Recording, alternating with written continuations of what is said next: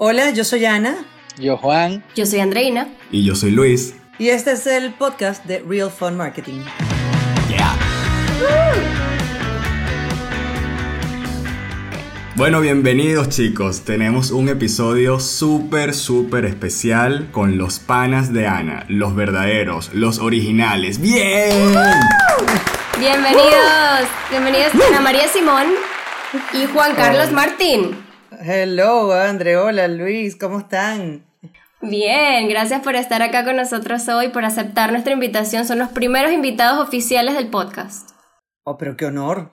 Qué gusto, qué gusto, qué privilegio. La verdad que yo estoy muy honrado. Igualmente nosotros de tenerlos acá, de verdad felices de haber concluido esta primera etapa, esta primera temporada de Los Panas de Ana, un proyecto muy lindo que nació de la cuarentena, de la nada y pues queremos hablar de eso y queremos que nos, que nos cuenten un poquito cómo fue eso, cómo salió, cómo se sienten al respecto y, y nada, sean ustedes los que nos cuenten y cuenten a las personas que nos están escuchando todo sobre los panas de Ana.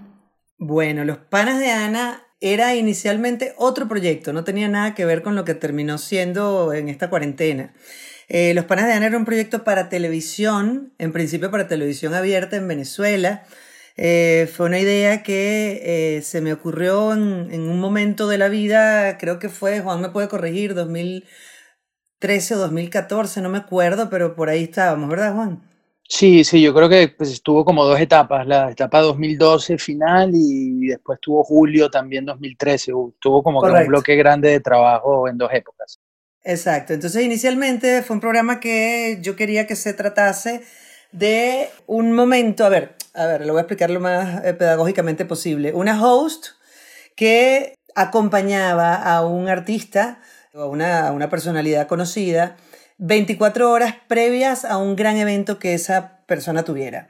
Es decir, eh, voy a dar los ejemplos claros de los dos personajes que tuvimos como invitados en los dos capítulos que hicimos. El primero fue Ismael Cala, que lo acompañamos 24 horas antes de su participación en el Miss Venezuela, en el que eh, esa edición él iba a hacer la sesión de preguntas y respuestas, la sección, mejor dicho, de preguntas y respuestas.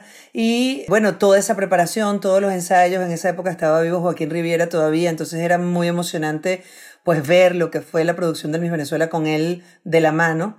Y una vez yo lo acompañaba hasta la patica del escenario un segundo antes de que él saliera a escena. En el momento en el que se hacía pública su participación en el Miss Venezuela, se acababa mi programa. Entonces, bueno, era todo ese preámbulo, ¿no? Era además tener como una, un acceso VIP a la vida de estos personajes porque eh, usualmente quien está con ellos antes de estos eventos es el manager o el novio o quien sea, pero no un host, ¿no? Porque el host más bien estorba. Entonces, bueno, en este caso yo lo que procuraba y, y el equipo era pasar lo más desapercibidos posible y ser una compañía agradable que preguntara cosas muy específicas y, y, fuéramos viendo cómo, cómo era el, el proceso.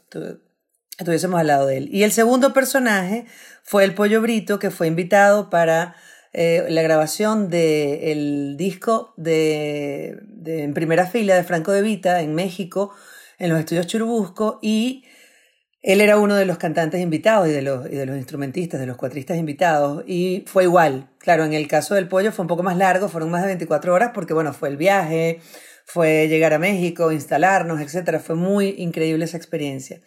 Y de eso hicimos dos capítulos completos y los condensamos en un piloto, que ya eso lo contará Juan, pero bueno, para hacer el cuento lo más corto posible, aunque a mí me cuesta. Al final yo eso se hizo, pero lo previo a esto es que cuando a mí se me ocurrió la idea, yo llamé inmediatamente a Héctor Palma para que lo dirigiera y a Juan Carlos Martín, que está aquí con nosotros hoy, y a Antonio Martín. Ellos eran, eh, sigue existiendo, Toñeco. Éramos, éramos hermanos. No, sí, siguen siendo hermanos siguen siendo hermanos, pero ya Toñeco, los Toñecos como tal no, no está operativo porque, bueno, Juan está en Madrid y, Antonio está en Venezuela, pero bueno, siguen trabajando juntos y seguimos incluso con, con Antonio trabajando mucho en, en varios proyectos. Pero bueno, el punto es que cuando me acerqué a ellos y les, les, les planteé la idea, bueno, flipamos todos porque lo vimos posible de hacer. Y, y, eso era inicialmente Los Panas de Ana. Eh, un proyecto que, bueno, ya Juan les contará qué pasó con ese proyecto a posteriori porque El porqué de vino en esto se lo puedo contar yo, pero qué pasó con el proyecto se lo puede contar, contar Juan.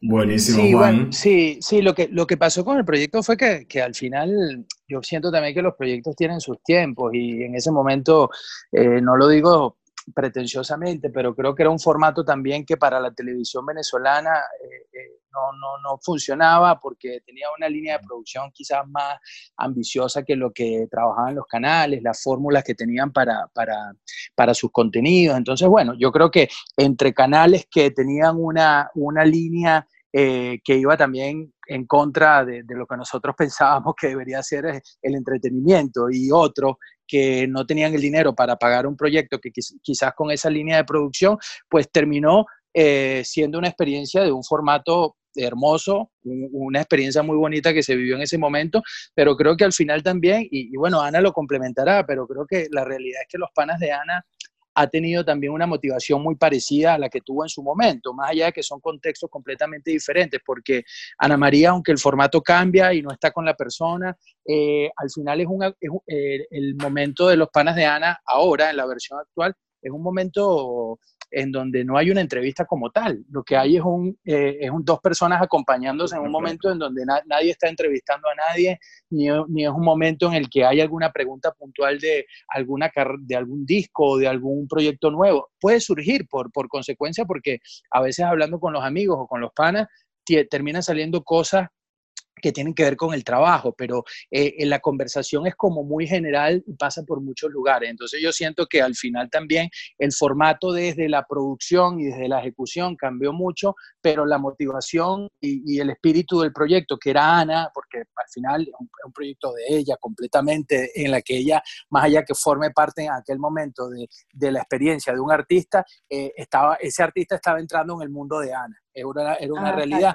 Y, y, en, este, y, en, este, y en este momento eh, también creo que termina siendo un poco hasta más genuino porque, porque bueno, por, por, por porque fue así, eh, han, pasado personalidades que, que muchísimas, la gran mayoría, tienen una relación muy estrecha con Ana María. Entonces, en aquel momento, pues hablábamos a lo mejor de compartir con Alejandro Sanz. Pues Alejandro Sanz es pana y iba a entrar dentro de un contenido que era los panas de Ana, pero, pero esa cercanía que pudo haber ahorita con, con, con los panas de Ana actual de la cuarentena, pues es, es, único e irrepetible porque se vivieron momentos muy personales que, que solo con, con amigos y con panas muy cercanos puedes vivir. Claro, y lo, y, lo más loco de todo es que esto nace, como dicen ustedes, para un concepto netamente para televisión, pero yo creo que lo que estaban haciendo ustedes para televisión en esa época, y por lo tanto tú dices que no se adaptaba tanto al formato de la televisión venezolana, pero ustedes estaban haciendo un blog estaban creando un contenido que era de redes sociales y le estaban metiendo como esas esteroides, como esa pizca de, de, gracia, de toda esa fuerza que ustedes le dan y toda esa creatividad, pero fueron muy arriesgados de llevar un concepto que era de redes sociales para la televisión. Yo creo que, que eso fue algo fundamental y que tal vez no pudo encajar en un principio porque fue algo que tal vez no se pudo entender lo que estaban haciendo ustedes, pero yo lo veo como algo magnífico. Claro, lo que creo es que no, no teníamos conciencia de, de, lo que estaba pasando. En, en, ese momento las redes ya estaban muy activas, obviamente, pero, pero no son lo que son hoy en día y menos ahora con la cuarentena. Mm. Entonces, esta fuerza que han, que han tenido las redes en, en esta situación que está viviendo el mundo, porque además esto es algo que le atañe al mundo, esto no es algo que sí. le pasó a un país. Y por primera vez creo que nos unificamos como planeta, ¿no? En un, en un mismo en una misma sensación, en un mismo sentimiento, en un mismo... Mm, sí. Hasta, hasta en un mismo dolor. Pero que bueno, hemos tenido que ver cómo sobrevivir a ese dolor.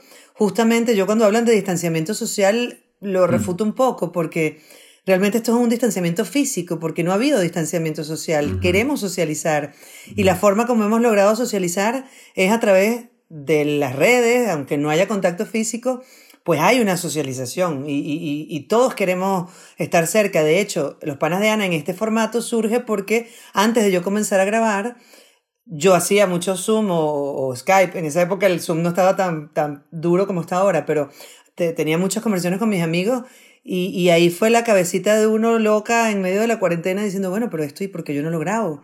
y esto por qué no tal. Y esto por qué no los panas de Ana. ¿Sabes? O sea, una epifanía así de repentina. Bueno, es que en algún momento también estábamos, como dicen, buscando a Dios por los rincones, porque Luis y, Luis y, Andreina, ustedes dos, en su momento eh, estábamos por, por estrenar, lo sabemos, los cuatro, y lo hacemos público aquí, estrenar un contenido eh, que por lo que sucedió y por lo que de alguna manera todavía está sucediendo, era quizás inviable en su formato original. Entonces pensamos, Luis nos comenta en ese momento y André nos dicen ustedes que por, porque bueno, igual no modificamos un poco la estructura del contenido. Entonces, empezando a darle vuelta, empezando a darle vuelta, empezando a hablar a Ana María y yo, pues vemos que de alguna forma también ahora, ¿cuál era la motivación mayor en este contexto de la cuarentena? Bueno, saber de la gente. Y cuando nos dimos, que, nos dimos cuenta que saber de la gente, pues iba un poco de la mano con un contenido que estaba allí y que, eh, y que tenía su propio estilo y que Ana María lo manejaba bastante bien, yo creo que, como dice Luis, fue un momento mágico que, haya pasado, pero la verdad estaba allí.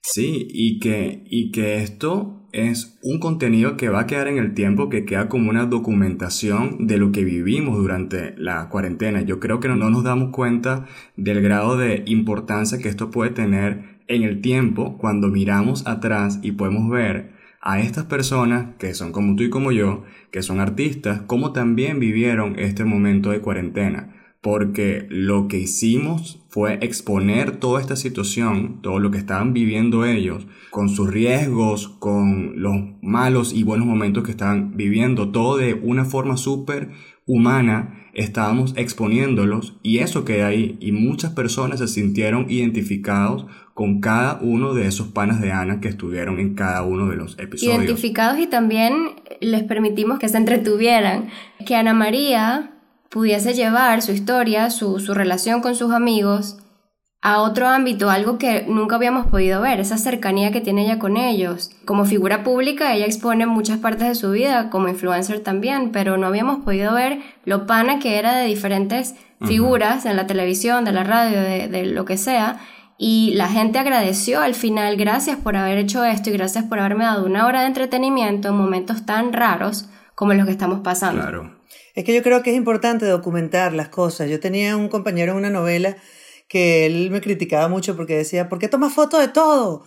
Y yo, bueno, chamo, porque un día no vamos a estar aquí y hay que acordarse de las cosas y, y hay que... Pero es que toma fotos del camarógrafo, toma fotos de no sé qué. Y yo, bueno, déjame en paz, no salgas tú en mis fotos, pues, si no te da la gana. Pero ahora que, que, que bueno, hago la analogía porque probablemente estas conversaciones que tuvimos con esos panas o que tuve con esos panas ahorita son parte del día a día, pero dentro de 15 años se las voy a poder mostrar a mi hija. Eh, de, que tendrá eh, treinta y pico y ella a lo mejor no lo recordará bien y, y lo escuchará y se verá ella misma. O sea, yo sí creo que, que es importante documentar lo que nos va pasando y esto sin querer se convirtió en un documento que probablemente le sirva a la gente dentro de muchos años para escuchar a estos personajes que pasaron por los panas de Ana eh, cómo estaban pasando esta, esta, situación que fue, como dije, mundial. Totalmente, totalmente. No, y quería agregar también, eh, Ana, que, que, pasa, que es que las personas, aparte de, de, tener acceso a personalidades y ver cómo te la llevas tú, quizás con tus amigos, yo creo que el acercamiento que tuviste con ellos eh, logró eh, que las personas tuviesen una identificación también con, con, sus relaciones de amistades y que vieran un poco eh, eh, ciertas analogías que pasan con, con, sus amigos y eso, eso surgió, aparte de poder ver una, una gran personalidad que por por coincidencia, pues tiene una relación de amistad o es muy pana de Ana María, también después sucede que hay una afinidad en la relación que tú puedas tener con esa persona, inclusive personas que a lo mejor no eran, recuerdo el episodio de, de, Martín Brasesco, por ejemplo, que es un episodio muy eh, eh, es relevante porque al final la gente se vio tan compenetrada, una persona que no es una persona tan conocida en las redes sociales, pero cuando ve la relación que tiene tan de pana con Ana María, pues empieza a generar una identificación muy grande. Sí, sí, completamente de acuerdo. Y, y hay algo con las redes que, que también eh, a mí me, me, me, angustiaba un poco de la cuarentena, que, que tú empezaste, o sea, yo tuve dos o tres semanas al principio de la cuarentena muy deprimida porque eh, estábamos empezando con este proyecto con el que estábamos nosotros cuatro antes, que es el podcast, el otro podcast. Que estamos todavía que estamos en eso, que saldrá exactamente, que va ah, a salir. Pero a soltar algo, ¿no? Pero que bueno, pero que por el formato no, no, no quisimos. Entonces, claro, uno, uno como, como, como artista dice, ay, ¿y qué hago? Y lo que definitivamente me enseñó esta cuarentena es que si hay un sitio, si hay una, un, un lugar donde se te notan las costuras, si no eres honesto, es en las redes sociales. Es decir, es importante hablar de lo que a uno realmente y genuinamente le interesa hablar. Porque si uno empieza a buscar contenido forzado y uno empieza a ver, tengo que sacar algo porque tengo que sacar algo y me pongo yo a hablar de batidos verdes sola, sin la ayuda de Michelle Peiret, por ejemplo, que es quien me echa una mano con eso, es un bluff para la gente, es una estafa.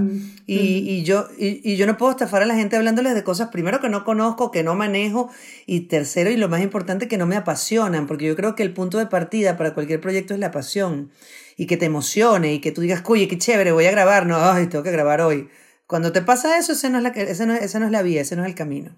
Tú has sido siempre real, siempre has sido tú. Lo que ve la gente en las redes sociales es la misma Ana que ven cuando conocen en personas, en persona. Pero hay algo que yo sinceramente nunca pensé ver en ti, nunca pensé conocer en ti y lo conocí durante esa cuarentena.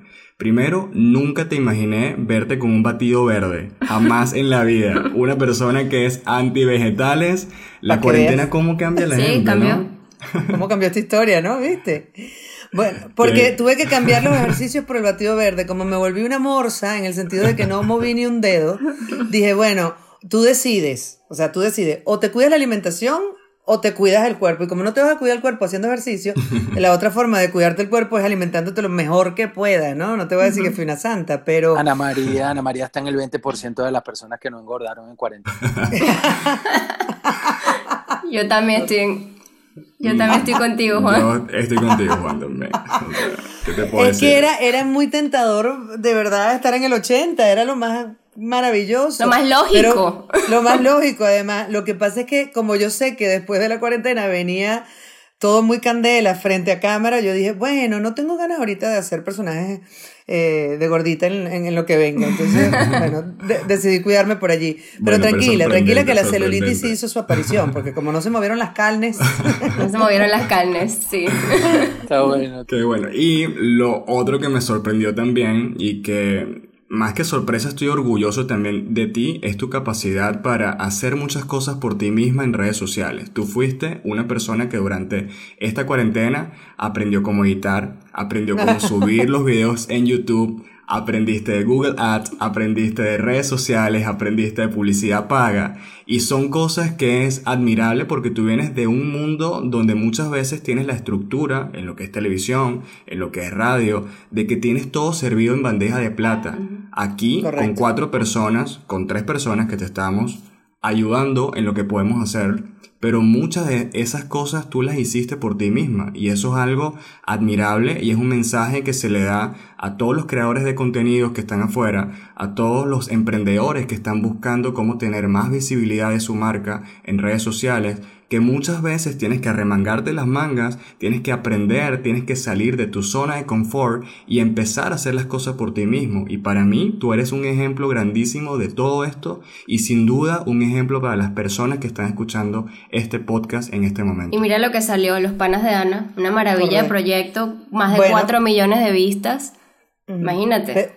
Pe- Pero hay que darle honor a quien honor merece, Luisito, porque es verdad, yo me, yo me remangué las mangas y yo me puse los pantalones y ustedes mejor que nadie saben, porque ustedes los tres me conocen hace mucho tiempo, eh, la, la estructura que teníamos en Venezuela, o que yo tenía en la radio, tenía productor, asistente de producción, el que levantaba la silla, el que ponía el micrófono, eh, la la señora que me acompañaba para servirme el café, o sea, era un equipo, era una, una situación muy cómoda. Y tuvimos que, que, como dicen en nuestro país también, o corres o te encaramas, ¿no?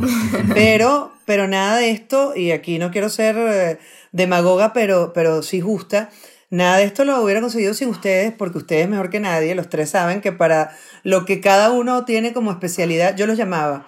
Y, y, y les decía, recuerdo que les decía, eh, y se lo decía mucho a Juan, está bien, esto lo puede hacer otra persona, pero yo quiero saber cómo se hace.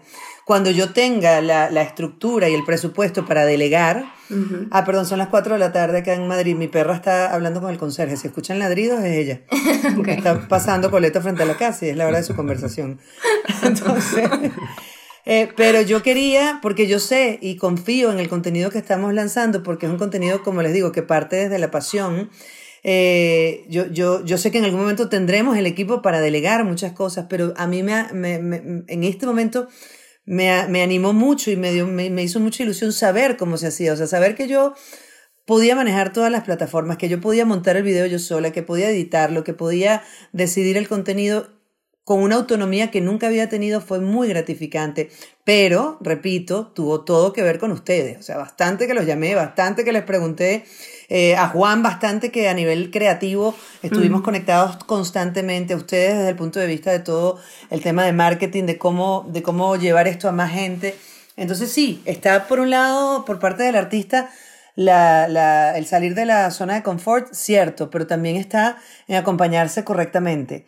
Porque yo como, y lo digo por absoluta experiencia, en, en proyectos donde yo sentía que yo estaba ducha, me mal acompañé y fue un fracaso. Entonces mm. también tiene mucho que ver con eso, con quién te dejas acompañar y quién te asesora, porque hay mucho bate quebrado ahorita diciendo que sabe de cosas que no sabe.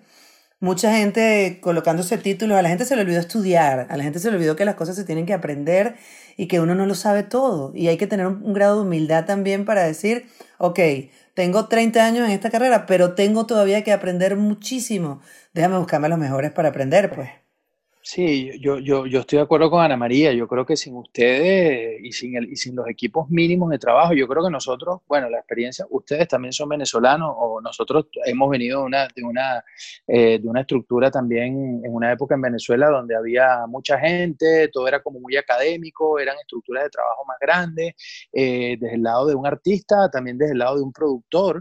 Eh, al final, yo creo que hay dos cosas que cambiaron. Era esa época que teníamos en Venezuela y también la época de cómo ahora se hacen los contenidos también, porque con todo el tema digital y a mí, que soy una persona que, bueno, que, que sí tengo que reconocer que me gustan los equipos grandes, las estructuras con más, con más gente, también he tenido que entender, lo hemos hablado Ana y yo, inclusive lo hemos conversado con ustedes, que también hay que adaptarse a, los nuevos formatos y a las nuevas estructuras de trabajo. Y son nuevas plataformas que a lo mejor requieren equipos más pequeños, donde, tiene, donde tengas la posibilidad también de, de, abarcar algunas otras áreas sin a lo mejor tampoco ser un experto, porque eh, yo creo que, que, y también de la escuela que venimos, siento que, que cada quien debe dedicarse a lo que mejor sabe hacer, no se puede saber de todo, entonces, pero hay, cierto, hay ciertos productos y ciertos contenidos que tienes que buscar por, por, por cómo ha cambiado todo, de tener la autonomía de poder realizarlo eh, con un equipo mínimo. En este caso estábamos nosotros cuatro, bueno, y con una persona que estaba del lado de ustedes también,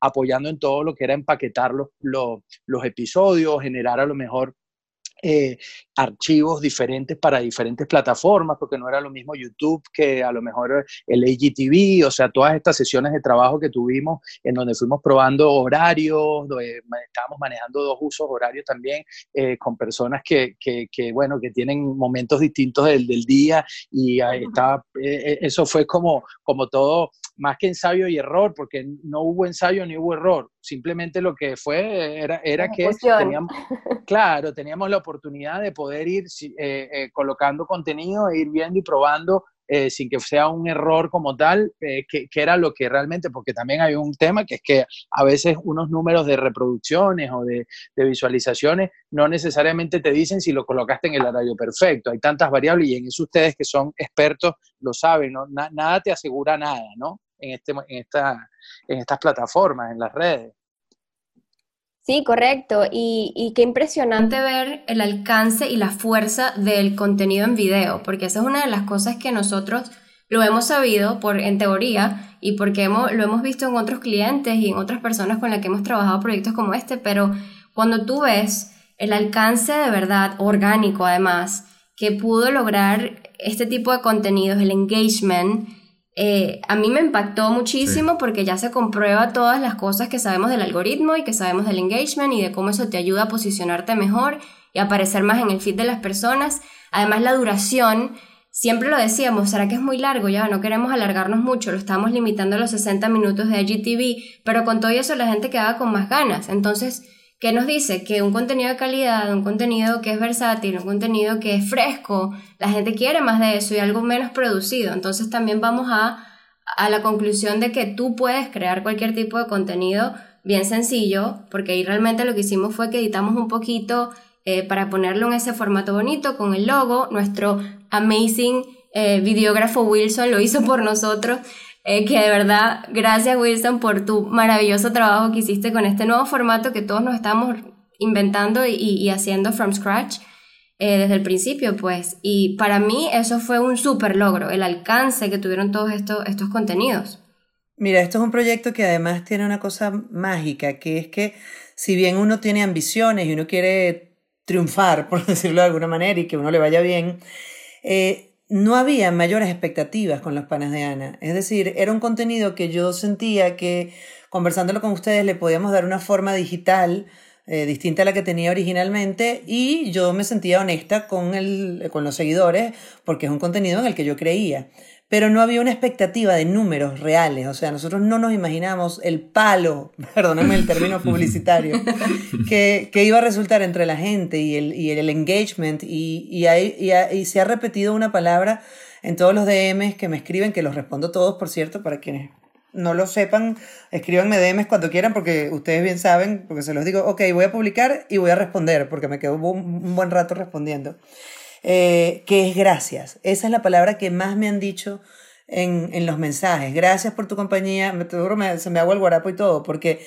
es muy bonita el feedback de la gente. Hay, hay, mucha soledad y la gente quiere compañía. Por eso yo repito que a mí me hablen de distanciamiento físico, pero no social, porque los seres humanos somos por naturaleza sociales y sociables y queremos contacto con otros y queremos eh, eso, tener amigos y tener pareja y tener hijos y tener eh, gente cerca que, que, que, nos demuestre a quienes demostrarle afecto. Entonces yo siento que el hecho de que la, la palabra que más se repite en los, en los comentarios y en, en los comentarios debajo del, del a ver, en los comentarios en las publicaciones y en los DM, que sea gracias, mira, yo me doy por servida porque eso, sumado con los números, con, con, con, el alcance que tuvo y con el que espero siga teniendo, porque esto, como ustedes dieron al principio, es el fin de la primera temporada, pero ahora vamos con otro tipo de entregas, con otra frecuencia, etc. Pero los panas de Ana, que lo íbamos a matar, en algún momento lo hablamos los cuatro y dijimos, bueno, ya que se acabe, nosotros mismos nos dimos cuenta, no, esto no puede morir. Ustedes mismos me lo dijeron, no, vale, sigamos, esto vamos a darle otra frecuencia, porque sí es cierto que tenía una frecuencia muy, muy alta de dos entregas semanales y eso es mucho eh, tengo panas, pero no soy Guillermo González, o sea, no soy amigo de todos. Entonces, los panas se me van a acabar en algún momento. Entonces, bueno, vamos ahora con una frecuencia más, a ver, más, más, ¿cómo se diría? Más, más distanciada uno de otro, pero van a seguir los panas de Ana. Por, gracias, gracias a, lo, a los seguidores. Para continuar. Bueno, yo, yo creo que soy uno de esas personas que tiene que darte las gracias porque tú también nos acompañaste eh, aunque nosotros ya teníamos este material grabado, nosotros siempre esperábamos que esto saliera público para verlo.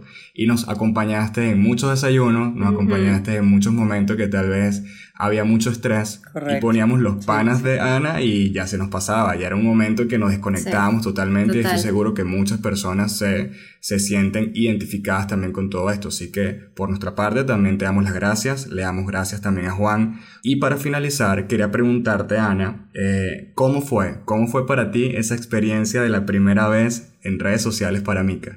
Ah, no, mira, esto ya ella lo venía cocinando porque ustedes la conocen bien, ella, ella ella es muy inteligente, entonces ella no lo lanza de una, ella pide los permisos como el gato con botas de Shrek, ¿no? Ella va mirándote con los ojitos pelados. Ay, qué chévere. Y entonces en cada capítulo, ustedes ven que ella aparece, tiene una mínima aparición en cada capítulo. ¿Puedo saludar? ¿Puedo entrar a saludar? Y yo, sí, hija, puedes entrar a saludar. Cuando yo quiera, sí, gorda. Y así fue poquito a poco hasta que ella misma dijo al final, bueno, yo podría... Ah, no, primero me dijo, no, no es tu pana, no, no es Ella podría estar en un capítulo de Los Panas de Ana y yo sí, gorda, a lo mejor ella puede estar. Y yo también podría estar en un capítulo. ella sola vendiéndose. ella sola, ella hizo su trabajo de, de, de, automanager, de autorrepresentante. Y, y bueno, yo, yo siento que las cosas, con, en, en, mi caso, con los niños, tienen que ocurrir incluso cuando ellos lo pidan. ¿Sabes? Yo, yo siento que forzar a Micaela antes de, de, de, que ella lo pidiese para salir en redes era, era un beneficio para mí, no para ella. Porque claro, con, con nosotros con nuestros hijos, todos los padres nos sentimos orgullosos y las queremos mostrar, que miren lo que hizo, miren lo que no hizo, miren, y eso en, en algunos casos puede ser chévere, pero en otros casos puede ser atorrante también, ¿no? Porque cada, cada padre cree que su hijo es el mejor y lo es para cada padre. Entonces, claro, yo durante ocho años, Mika tiene ocho años siendo una niña muy especial para mí y yo he querido muchas veces mostrar muchas cosas de ella y por compromiso con ella y compromiso conmigo, decidí no hacerlo. Entonces yo siento que con ella ha sido todo muy, voy con la palabra que no me gusta, pero que sí al lugar, orgánico. Ella salió en redes cuando, cuando se dio, cuando ella, yo obviamente y, y, su papá la vamos a seguir protegiendo en cuanto a, a que no es una cuenta pública, a que voy a estar yo supervisándola todo el tiempo, a que no es que ella, ay, ahora sí publico mis fotos en bikini, estás loca, chica.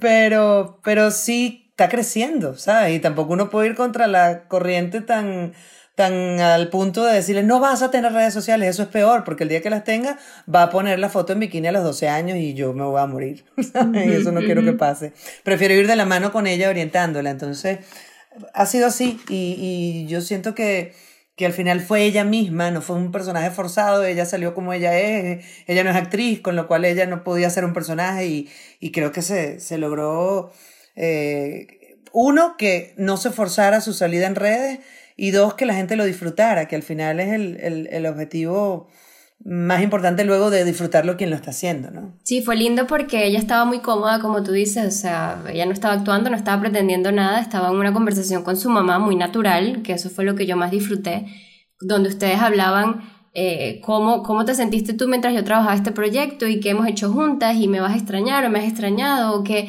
¿Qué te ha parecido esta cuarentena a ti también? Como lo, lo habías, se los habías preguntado a tus otros invitados. Entonces fue súper fresco, súper natural. Nosotros pues lo retrocedíamos, lo volvíamos a colocar, decíamos, no puede ser que Micaela acaba de decir eso, o sea, qué niña tan inteligente, ¿de dónde sacó ya eso? Va. Se sabe no la puede tabla. ser que dijo la gaña. no, se sabe la tabla del 9 mejor que yo. Exacto, yo dije, ya yo, va, no. Yo no me sé la tabla del 9. yo ahora me la sé, pero con los dedos. bueno, es cuenta. Qué genia. Eh, fue algo que estoy seguro que le dio un momento de felicidad a todas esas personas que pudieron eh, disfrutar de los panas de Ana, aunque sea por 30 minutos, aunque sea por 45 minutos, pero estoy seguro que esa cantidad de tiempo que entregaron ellos a disfrutar de este contenido valió la pena y pudo ser la cuarentena más llevadera. Ahora para finalizar chicos, quisiera que cada uno de ustedes nos diera un consejo para todos esos creadores de contenido que están escuchándonos en estos momentos para que comiencen a crear su contenido también en redes sociales, ¿qué les dirían? ¿Qué les aconsejarían a estas personas que todavía están indecisos, dudando si van a empezar Me a da crear pena. contenido? Los micrófonos son tuyos, Juan Carlos Martín. Bueno, gracias Ana. Eh, qué, compro qué, compromiso. Yo iba a agarrar algo, iba, iba, a agarrar algo de lo que tú dijeras. ah, tú eres el de los que se copian. Sí, sí, sí. No, bueno, justamente iba a hablar lo contrario de lo que es la copia y es justamente el tema de la motivación y de, y de lo que nos apasiona como, como realizadores, como generadores de contenido o como comunicadores, como seres humanos, como lo que queramos. Si queremos eh, dar un mensaje o transmitir alguna idea que tenemos, yo creo que lo más importante es la motivación, es que realmente tengas la motivación. No, no me gusta hablar de necesidad porque quizás en la vida nada termina siendo tan necesario como uno piensa que es, pero, pero si tienes una gran motivación, la motivación te hace tener fuerza donde inclusive crees que no las tienes siempre y cuando no atente contra la salud, obviamente, ¿no?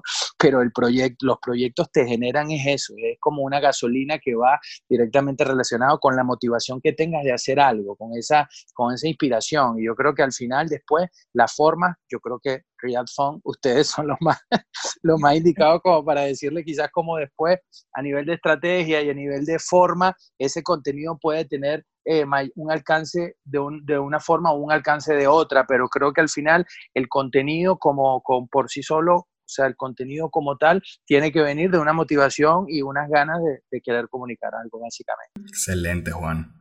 Mira, hay algo que yo llamo el segundo cerebro, y para mí el segundo cerebro son las tripas. Es decir, hay, hay un, un, una sensación que uno tiene cuando uno está ideando un proyecto que pasa por el cerebro y ahí está como toda la conciencia, ¿no? Oye, esto podría ser así, así, esta es la estructura, ¿no? El, el, el, el, que te dice esto se puede llevar a cabo, pero si eso no te vibra en el estómago, en las tripas, ese no es el camino. O sea, hay algo que te dice esto sí es. Eso pasa y, y, yo he tratado de, de afinar un poco ese, ese, ese séptimo sentido, porque ya no es el sexto, es el séptimo, que es esa intuición, o sea, la intuición está en las tripas, la intuición te dice si es la persona adecuada, si es el proyecto adecuado, y si la intuición te medio dice que no es, no lo hagas, porque tiene mucho que ver con lo, con lo que dice Juan de, de, de, qué te apasiona. Yo siempre hablo de la pasión y, y, y, en eso me voy a lo personal, a la relación con mi hija, a mi relación de pareja. si la cosa no te apasiona, si no te emociona, no es por ahí el camino. Y lo otro que yo creo a los que están creando contenido es que hablen de temas que manejen, que realmente sepan de lo que están hablando. Porque hay un montón de gente que a lo mejor está hablando de eso mismo que ustedes, pero sí sabe y se les van a notar las costuras. Y eso a la hora de enfrentarte al público, de que tú hagas un curso, hagas algo y te pregunten algo sobre eso que no manejas, quien queda mal eres tú. Y, se convierte en una carrera muy corta. Y ese es el problema de las redes sociales, que pareciera que todo es ipso facto, todo es inmediato, todo tiene que ocurrir ya. Y hay cosas que llevan su proceso. Y hay temas que llevan su proceso. Si yo quiero hablar de, de no sé, de cómo salir del alcoholismo, bueno, y quiero tener un blog sobre eso, una cuenta tal, bueno, déjame, déjame eh, buscar coach, un coach que sepa sobre, sobre eh, ¿cómo se llama esto? Sobre eh, adicciones para, para meterme por ahí, qué sé yo, o sea, pero pero prepararnos, porque está ahorita muy de moda no prepararse para nada. Y hay que prepararse para hablar en público, ¿sabes? Para, para dirigirte, no es lo mismo hablar a una cámara que hablar en, en un auditorio, no es lo mismo, o sea, siempre tiene que ver con la seducción, porque la seducción no tiene solo una, una connotación sexual.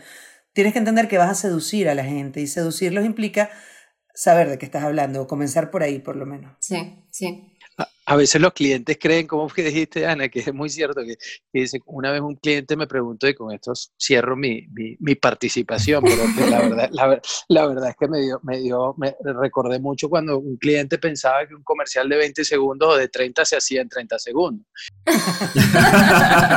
o sea, no, no, no, no, todo es un video de 3 minutos, pues tiene un trabajo por detrás, por más que esté dos o cuatro personas, en este caso fuimos cuatro o cinco con Wilson, o sea, el equipo era pequeño, pero, pero hay una cantidad de horas, y digo para, para complementar lo que dice Ana, es que hay que dedicarle tiempo a las cosas y habla de lo que sabes, y si no sabes, investiga para que puedas saber, tener conocimiento y poder generar un contenido, si no es imposible.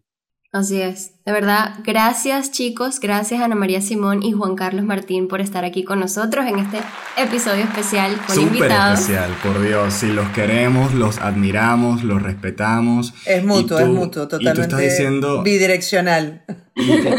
estos son los panas de Ana, estos fueron los panas de Ana también. Claro que sí. Y ustedes están diciendo algo muy cierto con la intuición. La intuición que yo tengo, que tenemos, es que esto va a ser una relación a largo plazo, con mucha retroalimentación, con muchas buenas ideas y vamos a triunfar chicos. Vamos a seguir creando contenidos que funcionen, que alegren la vida de muchas personas y bueno, y que lo disfruten muchísimo. Así será, amén. Besos, besos a los dos, a los tres. Gracias por escuchar hoy, gracias por escucharnos hoy. Este fue el podcast de Real for Marketing con Andreina y Luis y Ana María y Juan. Nos vemos. Bye bye. Chao.